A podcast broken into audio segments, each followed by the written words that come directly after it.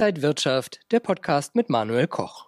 Gold glänzt wieder. Das Edelmetall ist gefragter als Inflationsschutz und auch als Schmuck.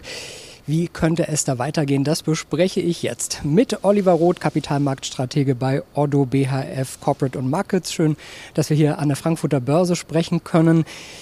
Kann Gold wieder in Richtung Allzeithochs gehen, die wir letzten Sommer bei über 2000 Dollar gesehen haben? Ist das realistisch? Ja, das ist äh, zumindest mal nicht äh, völlig abwegig. Ähm, wir haben äh, zwischenzeitlich immer, wenn man unsichere Zeiten äh, zu verzeichnen hat, äh, sprich Zinsängste, Inflationsängste, äh, dann sieht man natürlich immer wieder die Flucht weiterhin ins Gold. Also Safe Haven, das ist weiterhin das Gold. Und diese Unterstützung, die sehen wir ja die ganze Zeit schon. Den Trend hatten wir gesehen. Wir haben uns ja auch schon mal zwischenzeitlich wieder verabschiedet gehabt, waren teilweise bei 1900 Dollar noch vor kurzer Zeit. Eine kleine Schwäche gehabt. Jetzt sind wir wieder auf dem Weg dorthin. Und ja, man kann durchaus auch bei unsicheren Zeiten in diesem Jahr noch davon ausgehen, dass man vielleicht wieder wieder äh, an dieser neuen Marke schnuppert. Sollten Anleger Gold dann vielleicht sich physisch zulegen oder einfach einen ETF, ETC ins Depot legen? Das ist in der Tat die Frage, als was man in diesem Fall dann Gold sieht, als Investment oder eben als reines Gold, als Sicherheit für ganz, ganz schlimme äh, Zusammenbrüche, Weltwirtschaftszusammenbrüche. Also einfach, wie man Gold sieht, äh, wenn man es äh, als wirklichen Krisen Index sieht, äh, dann sollte man es sich physisch zulegen und in Safe legen.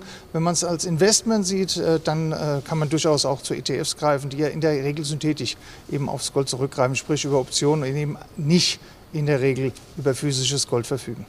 Bei Gold sagt man gerne der sichere Hafen. Einige haben beim Bitcoin auch immer gesagt, das ist so der nächste sichere Hafen. Was ist denn jetzt der sicherere Hafen, Gold oder Bitcoin? Also Bitcoin ist für mich äh, genau das Gegenteil vom sicheren Hafen. Das ist hochspekulativ, da kann man viel Geld mit verdienen, ähm, aber es hat keine Werthaltungsfunktion im eigentlichen Sinne, zumindest bisher. Mag sein, dass das in zehn Jahren tatsächlich schon anders ist. Im Moment äh, ist äh, Bitcoin hochgradig spekulativ. Äh, da reicht es, wenn ein großer Industriemogul äh, sagt, er investiert in Bitcoin oder nicht. Und dann äh, ist das, reden wir hier von 20, 25 Prozent äh, Schwankungen auf höchstem Niveau. Nein, Bitcoin ist äh, meines Erachtens äh, äh, das Gegenteil von Gold. Es ist hochspekulativ und wer da dabei sein will, der muss wirklich auf der Hut sein und immer auch voll im Markt sein. Da kann man sich nicht leisten, mal einen Tag nicht hinzugucken der DAX auch äh, gerade wieder auf neuem Rekordkurs gewesen. Was beschäftigt denn die Börsianer hier auf dem Parkett? Uns beschäftigt hier hauptsächlich äh, die Angst äh, vor steigenden Zinsen. Das war das wesentliche Thema der letzten Wochen. Da hat man auch sehr stark auf die Rohstoffpreise geguckt, weil es zwei Funktionen sind. Das eine sind die Konjunkturunterstützung der Regierung und das billige Geld das jetzt möglicherweise mit dem zwischenzeitlich, hoffentlich zwischenzeitlichen Ende ähm, der Corona-Pandemie eben auch wieder in die Wirtschaft strömt. Und das andere sind natürlich die Rohstoffpreise, die uns hier beschäftigen und weiterhin beschäftigt haben. Wir sehen allerdings auch, dass da jetzt eine Beruhigung stattfindet. Über die Sommermonate wird das wahrscheinlich eher ein bisschen äh, kleiner gehalten werden, das Thema. Und dann sind wir hier rein charttechnisch unterwegs und da schauen wir einfach äh, in kleinen Schritten äh, von einem Allzeithoch zum nächsten. Das heißt, das Eis ist aber gebrochen, dass es eher nach oben geht und nicht nach unten? Ähm, wir waren jetzt relativ lange in einer äh, sehr engen Spanne zwischen 14.800 und 15.500. Diese Marke haben wir tatsächlich jetzt erstmal durchbrochen. Ob das nachhaltig ist, äh, das wird man dann erst sehen, wenn ein Stück weit Dynamik reinkommt. Äh, die Anleger sind noch sehr nervös und sobald wir ein neues Allzeithoch haben, werden eigentlich die Gewinne innerhalb eines Tages mitgenommen. Also hier wird ganz kurz auf Sicht gefahren, nicht was nächste Woche ist, sondern wirklich was nur heute ist. Die Anleger, die hier drin sind, die sind ganz kurz investiert und das ähm, müssen wir natürlich nochmal nachhaltig bestätigen. Da fehlen ein bisschen die Impulse. Deswegen rede ich hier von Charttechnik, weil wir konjunkturell und auch sonst äh, wenig Impulse aktuell sehen.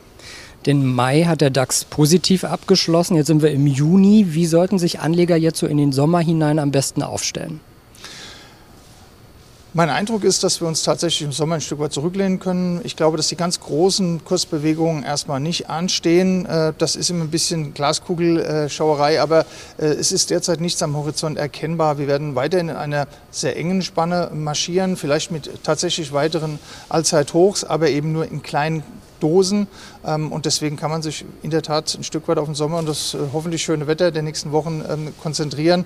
Ähm, und dann denke ich, dass definitiv äh, Schwankungen wieder äh, gegen Ende der Sommerpause in die Märkte reinkommen, höhere Volatilität. Und das ist ja letztendlich auch, zumindest mal für die, die das täglich tun, das Salz in der Suppe. Und Geld ist vielleicht dann auch da, um es woanders auszugeben, nicht nur an der Börse.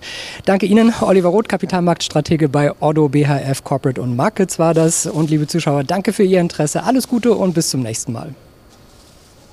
Und wenn euch diese Sendung gefallen hat, dann abonniert gerne den Podcast von Inside Wirtschaft und gebt uns ein Like.